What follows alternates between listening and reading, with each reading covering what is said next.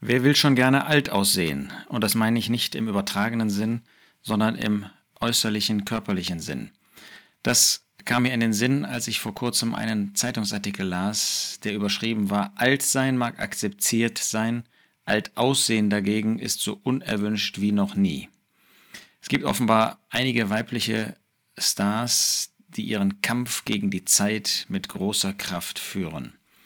Als Beispiel wurde dort angeführt Madonna, viele kennen sie, Linda Evangelista und manche andere, die mit einer Energie versuchen, die Zeichen der Zeit in ihrem Gesicht, an ihrem Körper irgendwie auszulöschen, sich darzustellen, als ob sie jung und frisch seien wie ein Mitte 20-jähriges Mädchen, junge Frau. Schade eigentlich. Vor allen Dingen, weil das natürlich leider auch Vorbilder für unsere junge Generation ist. Und nicht nur das, müssen wir nicht zugeben, dass das auch beispielgebend für viele ältere Schwestern, Brüder ist, dass wir versuchen, möglichst jung zu sein, möglichst jung zu wirken. Warum wird heute so viel Wert auf Sport gelegt? Ist ja an sich gesund, nichts gegen Sport. Ähm, aber ist das nicht auch ein Jugendwahn, der sich bei uns eingeschlichen hat? Warum hat man einige Jahre, um nicht zu sagen Jahrzehnte, keine grauen Haare mehr gesehen? Ist das nicht der Versuch, jung zu sein? Ist das das Stehen zum Alter? Ist das die Bereitschaft zuzulassen, wie es um uns steht? Es ist ja immer schwierig, das ähm, objektiv und ausgewogen zu beurteilen. In vielen Bereichen greifen wir ein in den Körperpflegebereich, in, die, in den Körperkult, in den Bereich, wo wir versuchen, irgendwie anders zu sein, anders dazustehen, anders wahrgenommen zu werden, als wir in Wirklichkeit sind. Das ist ja nicht nur im äußerlichen Bereich so, das ist ja im geistlichen Bereich. Wie viel versuchen wir da geistlich und fromm dazustehen, obwohl die Wirklichkeit ganz anders ist. Das ist ja nichts anderes, eigentlich noch viel schlimmer als im äußeren Bereich, aber auch da ist es schade.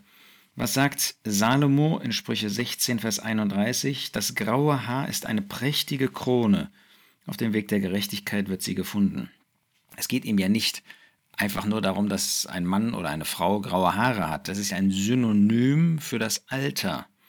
Und dann, wenn man in einer entsprechenden Weise natürlich als Gläubiger auch geistlich lebt, als ein älterer Gläubiger wahrgenommen wird, dann ist das eine prächtige Krone, dann ist das etwas Erstrebenswertes gewesen. Heute müssen wir alle jung sein, heute müssen wir alle jung wirken, heute sind Mütter und Väter jünger als ihre Töchter und Söhne. Ähm, und man fragt manchmal, wer ist eigentlich hier der Vater, wer ist hier der Sohn? Ist das nicht ein seltsamer Jugendwahn? Wovor laufen wir eigentlich weg? Ähm, es ist ja, wie auch ähm, jetzt in den vergangenen zwei Jahren, hat man manchmal den Eindruck, wir wollen gar nicht in den Himmel. Nun, keiner will irgendwie einen äh, schweren Tod sterben, das ist, ist klar. Aber irgendwie, wir hängen am Leben, wir hängen nicht am Himmel, oder? Hängen wir wirklich an dem Himmel, hängen wir an dem Herrn Jesus? Ist das Schönste, was wir uns vorstellen können, bei Christus zu sein? Oder ist es nicht wahr, dass wir in Bezug auf Gesundheit, in Bezug auf Alter, dass wir eigentlich möglichst lange hier auf dieser Erde leben wollen? Und wenn man das so sieht, dann ist das ja nicht wie bei dem Apostel Paulus, wo wir sehen, dass er abgewogen hat zwischen Leben und Tod und beides war für ihn Christus. Aber wenn ich, und das wird in diesem Zeitungsartikel so dargestellt, keine Energie und keine Zeit mehr habe für Lieder, für irgendwelche anderen Aufgaben, weil ich so viel Zeit mit meinem Äußeren äh, abgeben muss, weil ich mich derart anstrengen muss, um eben jung zu wirken, dass ich gar keine Zeit habe für die eigentlichen Aufgaben. Sind wir noch Vorbilder für eine junge Generation? Sind wir noch Vorbilder auch für Ungläubige, die sehen, dass unser Streben nicht ist, irgendwie da uns darzustellen, irgendwer zu sein, sondern dass unser Streben ist, wirklich für Christus und mit Christus zu leben. Was sagt Salomo dann weiter in Sprüche 20, Vers 29?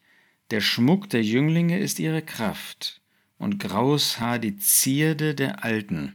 Heute ist das offenbar irgendwie ein Schimpfwort. Nun, jetzt kommt ja das graue Haar wieder, ähm, aber auch natürlich nicht natürlich, natürlich nicht natürlich, sondern in einer ähm, anderen Art und Weise. Dabei hat Gott uns doch zugesagt, dass er bis in unser Alter bei uns ist.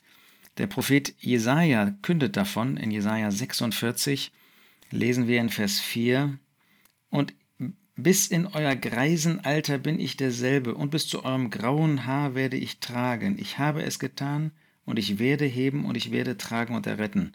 Und trotzdem scheuen wir uns so davor, alt zu werden. Naja, wir können es ja nicht ändern, dass wir alt werden, aber dass wir alt erscheinen. Irgendwie ist das wie ein Schimpfwort geworden. Dabei gibt Gott dem Alter einen solch wertvollen Platz, dass er zum Beispiel in 3. Mose 19, Vers 32 sagen lässt, vor grauem Haar sollst du aufstehen und die Person eines Greises ehren. Und du sollst dich fürchten vor deinem Gott. Ich bin der Herr. Also Gottesfurcht zeige ich dadurch, dass ich eben nicht schimpfe auf die Alten, ähm, sie nicht irgendwie Sturköpfe oder dergleichen nenne, sondern dass ich Achtung habe, dass ich sie ehre.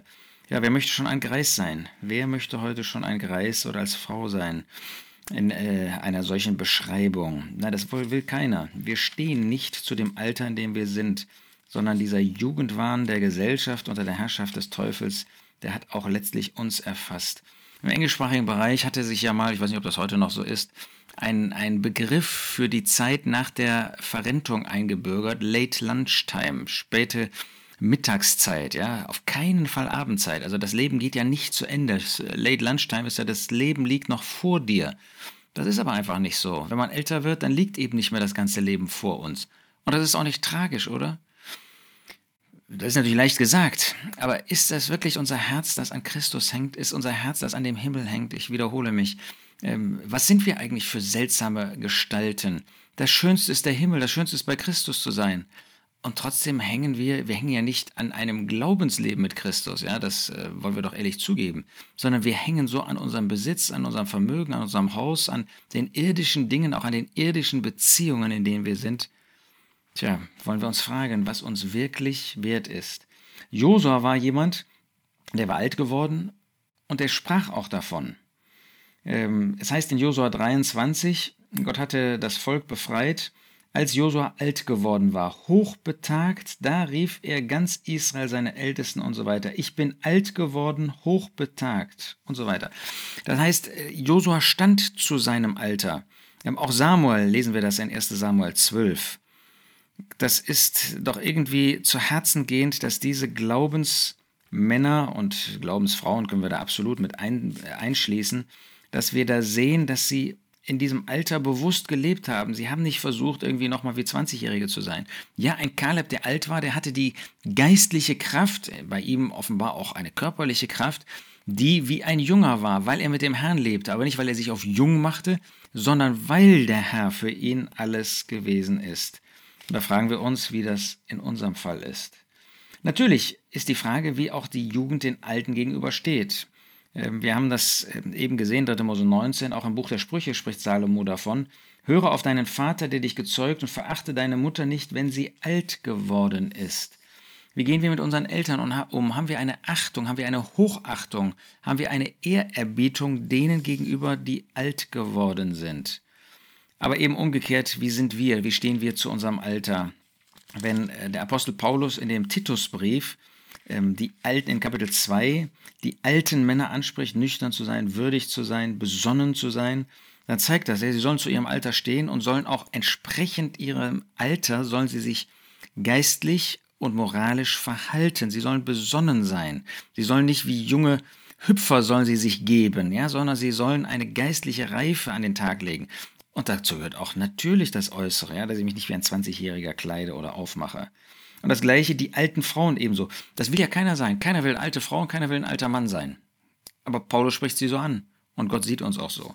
Lasst uns mehr zu dem Alter stehen, lasst uns altersgerecht uns auch verhalten. Dann wird diese Würde, dann wird diese Krone, von der Salomo sprach, dann wird sie auch sichtbar werden in unserem Alter. Und dann werden wir auch respektiert dann, wenn wir zu unserem Alter stehen, dann lacht man nicht über uns. Das ist doch letztlich lächerlich, wenn wir uns als ältere Schwestern, ältere Brüder wie die Kinder verhalten und geben und kleiden und aufmachen. Das äh, wird jeder einsehen, dass das zwar Mode in dieser Welt ist, aber dass es letztlich Beispiele habe ich ja von den äh, sogenannten Stars auch gegeben. Das, die sind ja lächerlich in dieser Aufmachung. Und wir merken das noch nicht mal, dass wir uns in dieser Weise dem Spott preisgeben. Das sollen auch die Jüngeren nicht tun.